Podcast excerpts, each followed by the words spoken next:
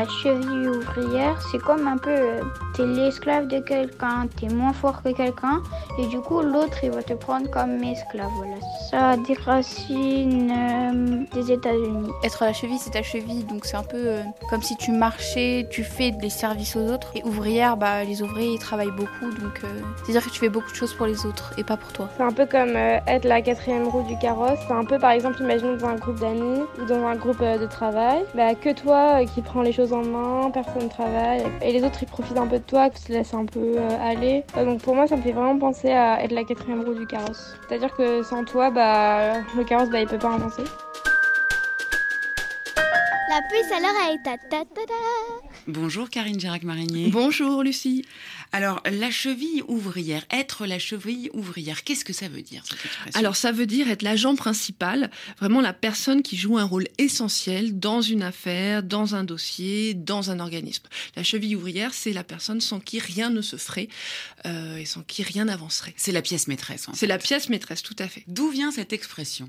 Alors cette expression, elle est, elle est ancienne en fait. Elle, euh, elle viendrait en fait euh, d'un sens qui désignerait une grosse tige de bois qui joignait le train avant au reste du véhicule hippomobile, donc le véhicule euh, tiré par des chevaux, et qui servait d'axe autour duquel pivotait l'avant-train. Donc c'était vraiment la pièce qui était centrale dans. euh, C'est les- un assemblage mécanique en fait. Exactement, voilà. Mais c'est vraiment le lien entre l'avant-train et l'arrière-train du véhicule, et du coup c'est vraiment la pièce en laquelle tout se briserait.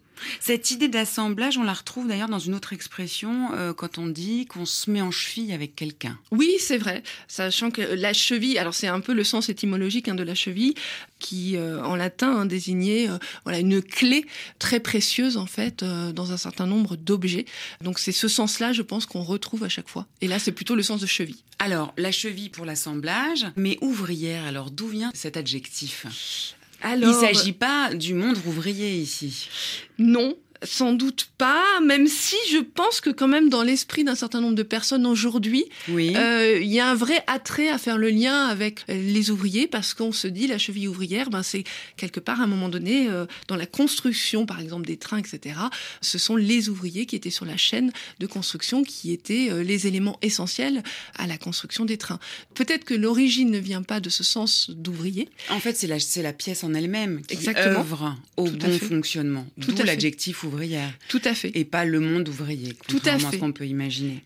Alors, la cheville ouvrière, c'est la pierre angulaire, la pièce maîtresse, en fait. Dans quelles circonstances on peut utiliser cette expression, par exemple?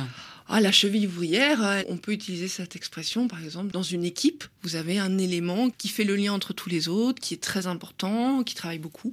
Ça peut être la cheville ouvrière d'une équipe. Vous pouvez l'avoir aussi dans une entreprise. euh, Peut-être au sport aussi, dans une équipe. Peut-être on peut avoir, on peut juger qu'un rugbyman, par exemple, est euh, à un poste important et que c'est la cheville ouvrière d'une équipe.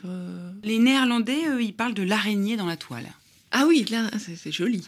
Quand en Allemagne, on dit que c'est la force qui fait avancer, euh, et en Angleterre, on dit que c'est le ressort principal. Oui, donc on retrouve assez bien le sens français. euh. Eh bien, merci Karine Girac-Marinier pour vos éclairages. Vous avez été la cheville ouvrière de cette puce à l'oreille, une puce que vous pouvez retrouver ainsi que toutes les précédentes sur le site internet de RFI, mais aussi sur le site françaisfacile tout attaché.rfi.fr. À très bientôt pour une autre puce.